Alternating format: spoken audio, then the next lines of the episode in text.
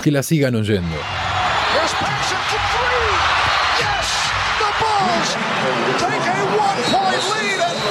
Here's Johnson. Johnson gets no, he could not get it off. Knocked away by Grant. It's all over. The Chicago Bulls have three straight NBA championships. Y arrancamos con este relato del 20 de junio de 1993. ¿Qué acaba de pasar? Jordan conseguía su tercer título consecutivo de la NBA tras vencer 4-2 a los Phoenix de un tal Charles Barkley. 33 puntos en el último partido, un promedio de 41 en las finales, récord hasta ahora, lo de Jordan en esas finales, 41 puntos en 6 partidos promedio. Y mientras los compañeros de Jordan lo bañaban en champán en el vestuario, se da una particularidad. Un periodista le suelta una pregunta bastante extraña. Le pregunta, hablaste que en un año o dos te querías retirar, pero aún estando en la cima lo vas a hacer. Y Michael Jordan contesta, mi amor por el juego fuerte. Y mientras así sea, acá voy a estar. Rotunda la, la respuesta de Michael Jordan, pero algo pasa y todo va a cambiar. ¿Qué fue lo que pasó? Acá vamos a hacer una pequeña crónica de policial. 23 de julio de 1993. Michael Jordan denuncia que su padre está desaparecido. 3 de agosto de 1993. Aparece un cuerpo cerca de un arroyo en la frontera entre Carolina del Norte y Carolina del Sur. 13 de agosto de 1993. Se confirma que se trataba de James Jordan. Un tiro en el pecho fue la causa de su muerte. El padre de Michael Jordan había sido asesinado en circunstancias muy extrañas. ¿Por qué esto? Porque primero se dijo que había sido un robo, un robo al auto. Después se dijo que había algo más oscuro detrás de todo eso, que era el tema de Jordan con las apuestas ilegales.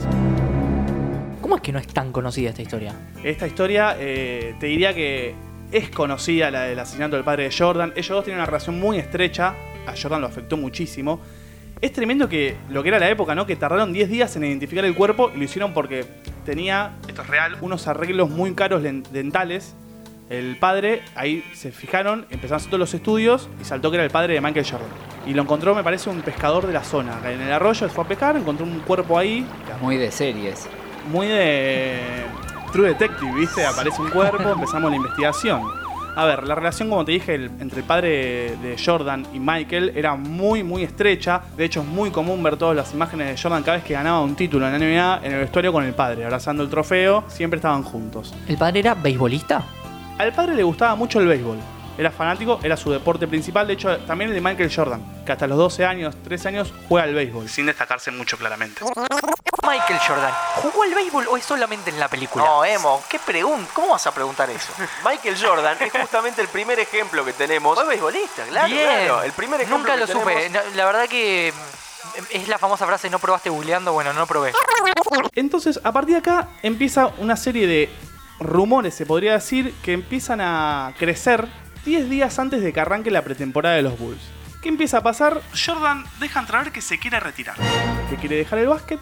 Primero se lo hace saber a su círculo íntimo, después a Jerry Reinsdorf, el, el accionista de los Bulls, el accionista principal de los Bulls, que dijo, me dijo que el sueño de su padre era que juegue al béisbol y que eso iba a ser. Esto es como si mañana Messi, mañana no, si el Messi hace un par de años, che, voy a dejar esto, me voy a jugar al básquet.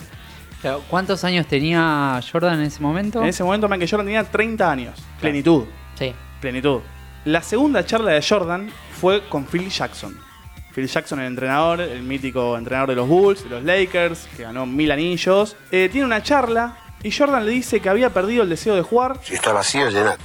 Que se sentía atrapado en el éxito que tenía en ese momento. Bastante curioso Los que fracasan al triunfar, ¿no? Exactamente, exactamente. Y Phil Jackson le dice, pero ¿te parece privar a la gente que tanto ama este deporte de tu magia? Lo psicopatía un poco. Sí, lo psicopatea un porque. Phil dijo acá se me viene la noche. Y la verdad que Jordan dice sí, es lo que quiero hacer. Phil Jackson después dice que nunca pudo convencer de nada a Jordan. Era así siempre, entonces que iba a salir con la suya.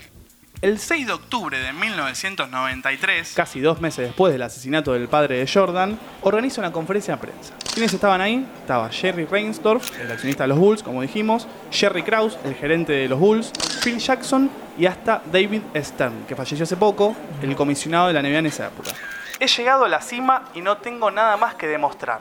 Fueron las palabras de Jordan. De aquella cláusula de amor por el juego, porque esta historia es fantástica, Jordan cuando firma el primer contrato con los Bulls y los siguientes, pone una cláusula que se llama amor por el juego. ¿Qué significaba esta cláusula? Que Jordan si quería jugar al básquet en cualquier momento podía hacerlo. Cualquier partido amateur, Jordan iba y lo quería jugar, lo podía jugar. Como Ortigosa que iba a jugar los, los penales, amigos, claro. eh, exactamente, pero con una cláusula que lo avalaba, entonces no podían tener problema. Excelente. Porque los clubes muchas veces atajan y no le dejan hacer exhibiciones a los jugadores por miedo a que se lesionen. Bueno, Jordan hacía todo. Se iba a jugar capaz a Europa a un torneo con McDonald's. o sea, hacía la que quería. Jordan, en esa conferencia de prensa, lo cual fue muy conmocionante para todo el mundo, deja ver esto y aparte dice algo más. Means uh, you can do anything you want from this day on. So if I desire to come back and play again,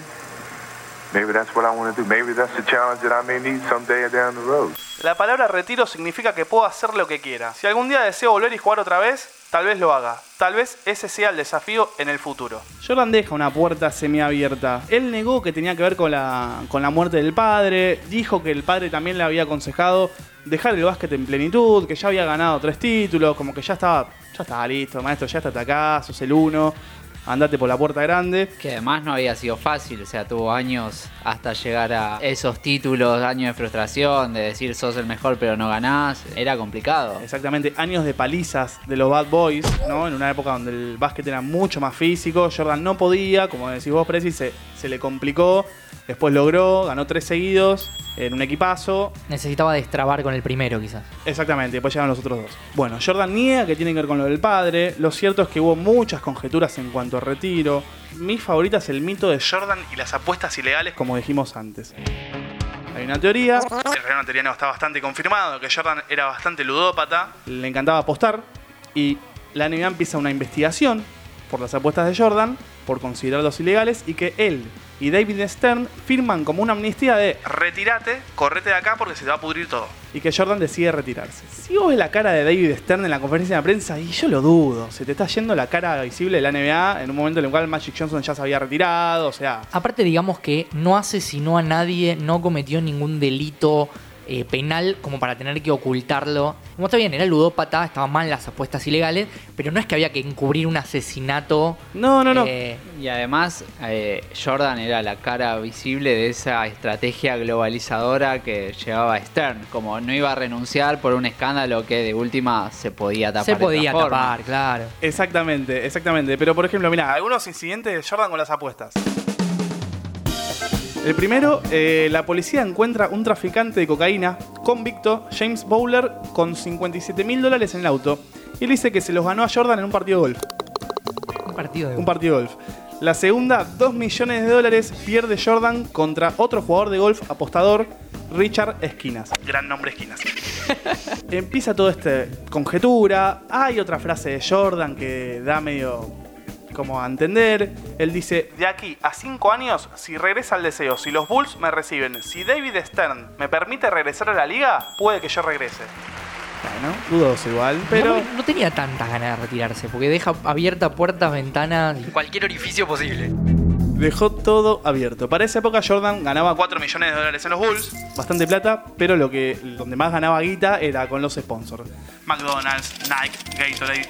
4 millones compararlo con lo que ganan ahora los jugadores es No casi- nada, creo que un rookie entra- empieza en 10 millones si es el número No, uno. que- creo que sí puede ser y si es más bajo dos palos, arrancan de un palo, o sea, Por año estamos hablando. Por año, sí. Yo quisiera tener Jordan creo que es el primer jugador marca. Él mismo empieza a hacer una marca revolucionando todo el marketing los Sí. 90 y fines de los 80. Cuando Claro. firma con Nike, empiezan las, la, la marca Jordan, que empiezan las zapatillas que eran modelos especiales para él. Que después también hay un par de historias con las zapatillas muy buenas porque Space Jam, ¿no? Space Jam, él quería usar zapatillas que la NBA no permitía, entonces listo, no pasa nada, pago la multa. Hay mucho mito en que si las usó o no, si las pagaba o no, o sea, hay toda una construcción ahí de mitos sobre las zapatillas que está sí, muy buena sí, sí, sí, también. aparte hay como, hay como, tipo los modelos tienen el modelo 1, 2, 3, la Jordan 4, la Jordan 5, la Jordan... No, y además está esa película del, del chico que se parece a Sprewell, que es muy chiquitito, que encuentra una zapatilla de Mike, de Michael Jordan, en un, en un hilo colgando, como que se electrocutan la zapatilla con un rayo y le dan, le dan poderes y el pibe con 12 años juega en la NBA y aparecen hasta los mismos jugadores de la NBA en la película. Eh, no sé, Vince Carter le va a hacer un tapón y él lo pasa por abajo. Ah, no, no, fantástico. Se llama, creo que en español le habían puesto mini campeones, una cosa Uy, así. puede ser, puede ser. Son de esa, Pero- de esa camada de películas como los perros que hacen, que juegan al básquet. al- Claro, pero el pibe encuentra unas zapatillas viejas de. Jordan que decían MJ Y a eso ya le da poder para jugar. Fantástico. Hermoso. Medio el concepto de Space Jam, con, pero en vez de pelota, bastante zapatillas. parecido. Bastante parecido. Bueno, esto termina, Jordan se retira, ¿qué va a hacer de su vida? La cuestión es que a principios de 1994 empiezan unos nuevos rumores. Acá igual lo que hay que los rumores siempre se terminan dando. Jordan quería empezar una carrera en el béisbol, como había adelantado el accionista de los Bulls. El 7 de febrero de 1994 aparece entrenando bateo en la jaula con una camiseta de los White Sox. Los White Sox es el equipo de Chicago de béisbol. ¿El equipo de Chicago qué hace con esto? Y vamos a un poquito de marketing, vamos a levantar esto. Extiende una invitación al campamento de primavera a Michael Jordan. Lo cierto que no le va muy bien en el campamento de primavera a Jordan, pero le ofrecen un contrato nacional. ¿Qué Pero hacen con esto? Probablemente llen- llenaba estadios y. Sí, y práctica sobre todo. Claro. Que vos ves, igual Jordan era Jordan errando el bateo. Pero ¿qué hacen con esto? Al firmarlo, a Jordan lo mandan a las ligas menores. Las ligas menores es como la G-League de la NBA, es como una liga de desarrollo donde van algunos jugadores y algunos pasan después a las ligas mayores, otros se quedan ahí en las ligas menores. Una herida narcisista fuerte, ¿no? Para Michael. Sí, pero lo toma muy bien. Porque otro hubiera dicho, no, listo, Claro. voy a mi casa. Soy Michael Jordan. Bueno, Jordan no. A todo esto, Jordan criticado, pero rotundamente por todo. La tapa de la revista Sports Illustrated, que es la- una revista de las más famosas en Estados Unidos de deportes, lo liquidaba. Ya basta, Michael. Jordan y los White Sox están avergonzando al béisbol. Bueno, para. Un poquito mucho. Para. Déjalo hacer lo que le gusta, pobre. ¿Y qué contestaba Jordan? Nunca fue una broma. Vine aquí a hacer el esfuerzo y lo voy a hacer hasta que quiera. Fracase o tenga éxito. Tipo, me chupa un huevo lo que me estás diciendo, yo lo voy a hacer porque tengo ganas. El 8 de abril de 1994, Michael Jordan fue asignado a los Birmingham Barons, el equipo filial de los White Sox. Apenas se sabe la noticia, 10.000 personas van a sacar el ticket. Un equipo que llevaba 3.000. Gente que hacía kilómetros solo para verlo a Jordan. Me recuerda todo el fenómeno Maradona Gimnasia de la Plata, Sí, ¿no? iba a decir lo mismo. La cantidad de gente que se fue a hacer socia. Se me cumplió un sueño. Maradona en la cancha del Lobo. Falta el Indio Solari y está todo completo gimnasia acá. Maradona es pueblo, Maradona está loco como nosotros, así que Maradona, Diego, te queremos, Diego, Gimnasia te quiere. Ya verlo cruzar la cancha es una cosa que te hace flashear. ¿Te emocionás? Mal. Tremendo, Increíble. tremendo. No solo eso, habla el gerente del club, un club, o sea, un equipo muy chico de béisbol. Dice, tuvimos que contratar personas y líneas extras porque no paraba de sonar el teléfono. Tenían dos líneas. Contrataron cuatro líneas más a la telefónica ese mismo día. Lleno, el chabón lle- lo asignan en el 8 y juega esa misma noche. Cae Jordan, o sea, es toda una movida tremenda. Jordan es un desastre en el partido. Ah, o sea que tampoco era para ligas menores. No. Era muy aficionado, digamos. Sí, el chabón, su explicación era ahí, yo dejé de jugar al, al béisbol en la adolescencia. Claro. ¿Qué pasa? Sale con la remera número 45, esto después lo vamos a retomar. Era el número, en realidad era el número favorito de Jordan. Hay varias historias con el 45. La principal es que el número lo usaba el hermano, entonces como Jordan también le gustaba y jugaban juntos cuando eran chicos, ¿qué hizo? Dividió 45, 22,5, lo tiró para arriba, 23. Bien. Es la que más compré de todas las, las historias Está que bien, hay. tiene sí, tiene, tiene bastante sentido. Las ligas menores fue una revolución lo de Jordan. Cada partido parecía una final de la Serie Mundial. Insisto, estamos hablando como de una liga de desarrollo. Ni siquiera sería, no sé, acá en Argentina una B nacional. Nada, no es eso. Es como ir a ver la reserva, ponele. 10.000 personas, todas las canchas. La gente con carteles. Jordan te amamos. Jordan lo tomaba medio como un juego todo, ¿no? Porque se quedaba filmando pelotas hasta tarde. Estaba como muy fanatizado, como muy tranquilo. Era como que lo disfrutaba. Era como un chico. De hecho, el manager de los Barons cuenta que Jordan le hace una pregunta apenas llega. Quería saber si volábamos entre ciudades. Tenía que decirle que viajábamos en autobús. De Birmingham a Orlando, 12 horas. No, increíble. Fantástico. ¿Qué hace Jordan con esto? No es que dice, ah, no, yo me voy a ir en avión. No, no. Jordan dice, bueno, pará. Si yo te consigo un autobús mejor, ¿me lo aceptan? El tipo habla con la directiva. Le dice, DeLorean. bueno, está bien, si, si consigue el mejor. Para que se una idea, el autobús de los Birmingham Barons no tenían aire acondicionado. A ese nivel. Jordan consiguió uno que parecía de la nave de la NASA, directamente. Kenny Coleman, un compañero de Jordan, dice que cuando vio el autobús dijo quería besarlo. Fue increíble, era un gigante. Un hotel, imagino que debe tener adentro. Está el autobús ahí. ¿Cómo lo saca Jordan? Podríamos decir que fue un, un hipster del canje. Mete el gancho de la firma en el autobús y mete una, como ahí en la portada de la empresa, la cara de Jordan. Listo. Listo, ahí está. Ese fue el autobús del equipo. Pese a la creencia habitual, que yo también la tengo, de que fue un mamarracho todo lo de Jordan, lo cierto es que había empezado a mejorar un poquito. Los, los entrenadores de los Birmingham Barons, que tienen, viste, el catcher, el pitcher, no sé, yo de béisbol no entiendo nada, decían que practicaba cinco veces al día, le salían ampollas en las manos, le sangraban. El chabón quería mejorar realmente. No, me lo imagino. Digamos, con el nivel de autoexigencia que tenía, probablemente quería mejorar. Pero me parece destacable que haya podido tolerar la frustración de no ser competente en un deporte. De Un Totalmente. tipo que está acostumbrado a ser el mejor de, de la historia. Totalmente. Y mientras todo esto pasaba, la NBA seguía. Y los Bulls seguían jugando. Y los Bulls perdían contra los Knicks en semifinales del Este. Después de cuatro años, de- después de tres años seguidos ganando el título, caían en semifinales del Este. Los Knicks, un equipo que Jordan tenía particularmente de hijo. Jordan y los otros 28 equipos de la NBA tienen de hijo a los Knicks. Pero bueno, en una época donde los Knicks tenían a Ewing, tenía un equipazo, los eliminan a los Bulls. Aparte, ¿viste cómo es esto? Cuando empieza eso y es porque Jordan no está, que hubiera sido si estaba Jordan, bueno. La cuestión es que la mejora, como te decía, en el béisbol se empezó a ver. Fue un suceso cuando Jordan batea el primer home run, la gente sacada, tipo, se caía abajo de la cancha, la cancha era chiquita, ¿no? Igual, pero sacada la gente. Jordan después batea un par de home runs más. eh, Ah, bueno, mejoró. mejoró de verdad.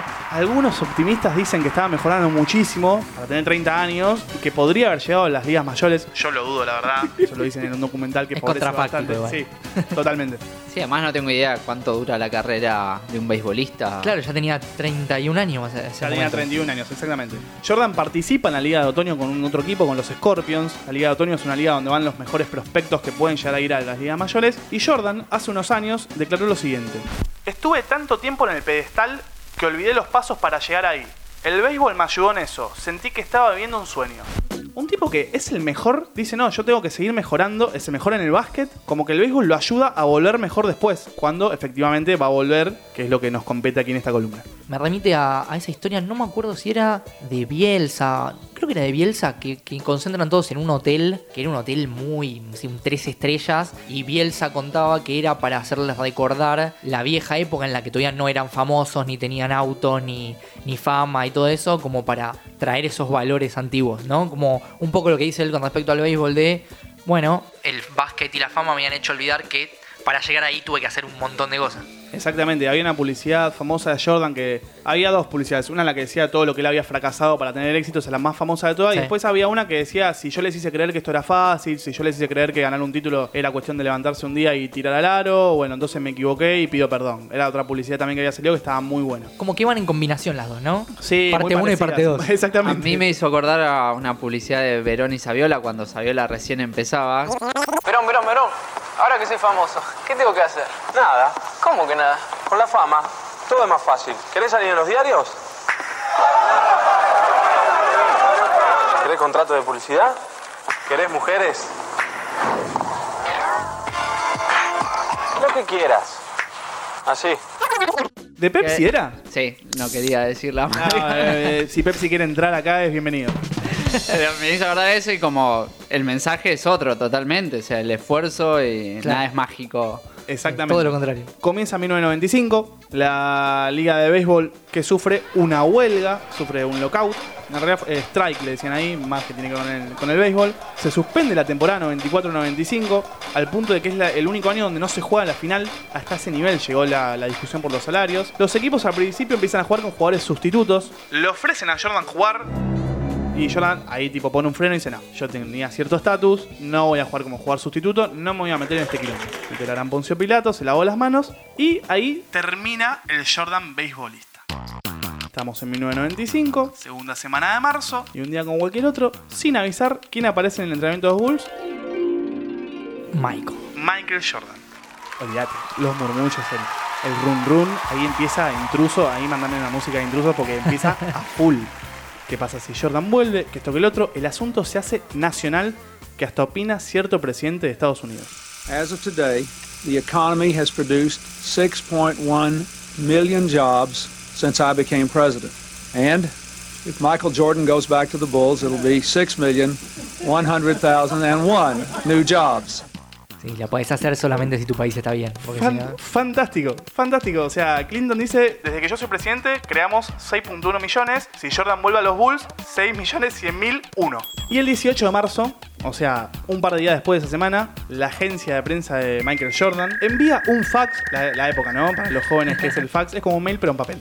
Que llegaba con otra máquina y hacía mucho ruido. Y que se borra con el tiempo. Exactamente, se pone amarillo y se termina de borrar. A la prensa, dos palabras, tenés que ser muy capo para esto, ¿eh? Yo en esta lo admiro un montón. I'm back. He vuelto. Nada más. Es, es frase de Terminator, ¿no? No, no, es frase de película. I'll be back. Y olvídate las tapas de los diarios. Lo único que decía era I'm back. Jordan vuelve a la NBA. Furor. todo. Bueno, ¿cómo estará físicamente?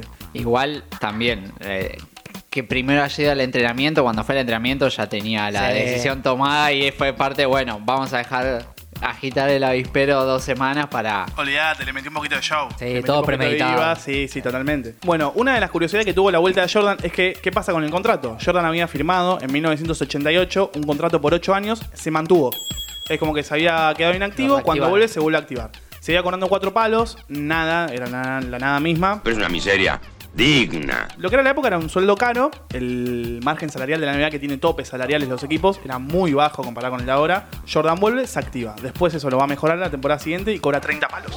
Que destruye la NBA porque ahí se va... El salario de Jordan solo, a partir de la temporada siguiente, pasa el límite salarial de todos los equipos. Jordan solo cobraba más que 18 equipos. O sea que los 18 equipos no juntos. Cada equipo Y ahí separado. tuvieron que cambiar la, la regulación. Y ahí tuvieron que cambiar todo.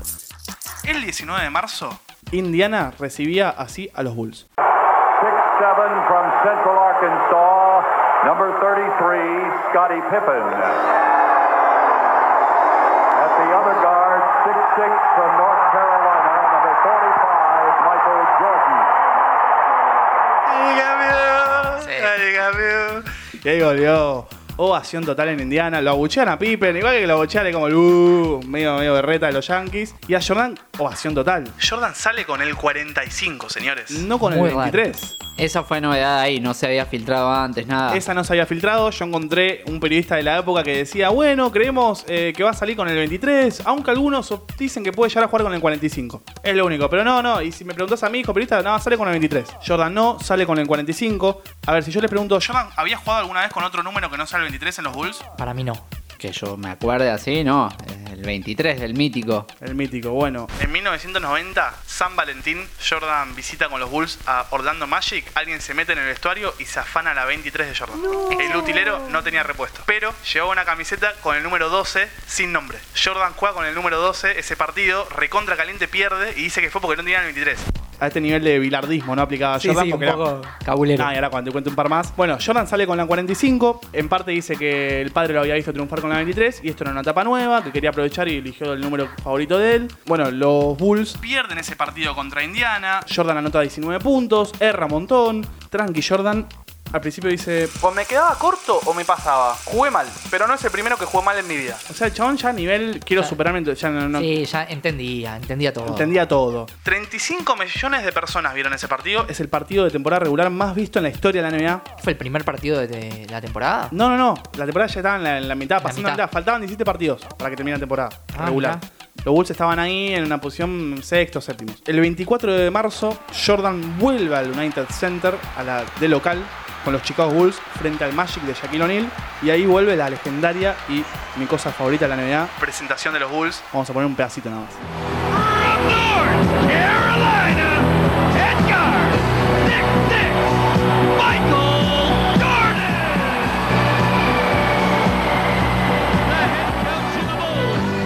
De Alan Parsons Project, la música con la que entraban los Bulls. Para esa época estaba como muy ya digitalizado. Había un video de unos toros corriendo por la ciudad, que si hoy lo ves parece Windows 3.1. pero bueno, viene, vale, vale para la época. 12 días después de que, de que volvió oficial, le hace 55 puntos a los Knicks en el Madison Square Garden y da el pase, la asistencia para el triple ganador de los Bulls. Ya empezaba a aparecer un poquito la magia. Encima en el Madison Square, o sea, pleno Nueva York, el estadio mítico, todo. Donde todos la rompen alguna vez menos los jugadores de los Knicks. Es tremendo.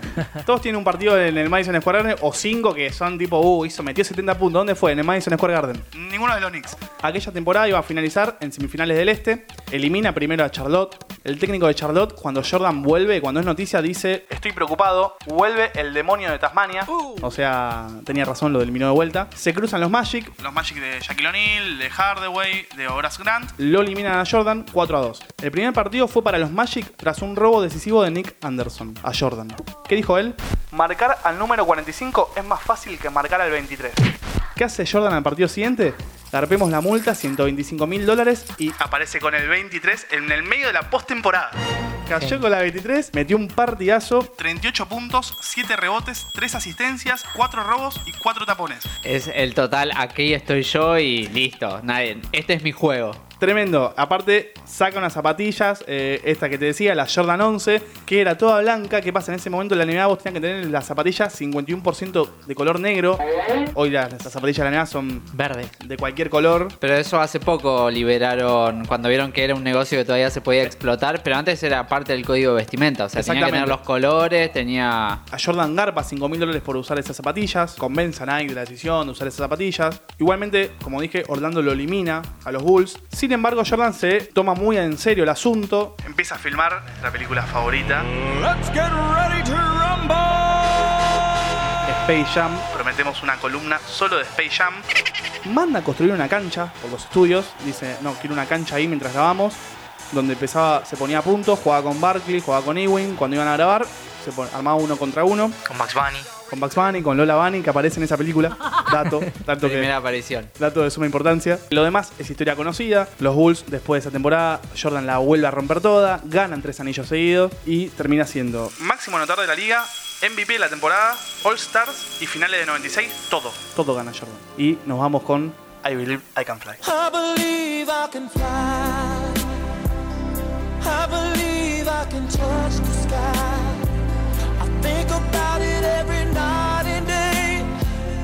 Spread my wings and fly away.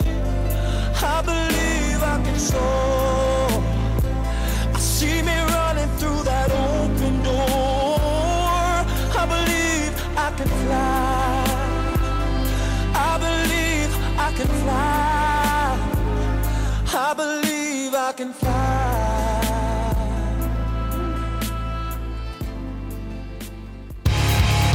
Que la sigan oyendo. La sigan oyendo.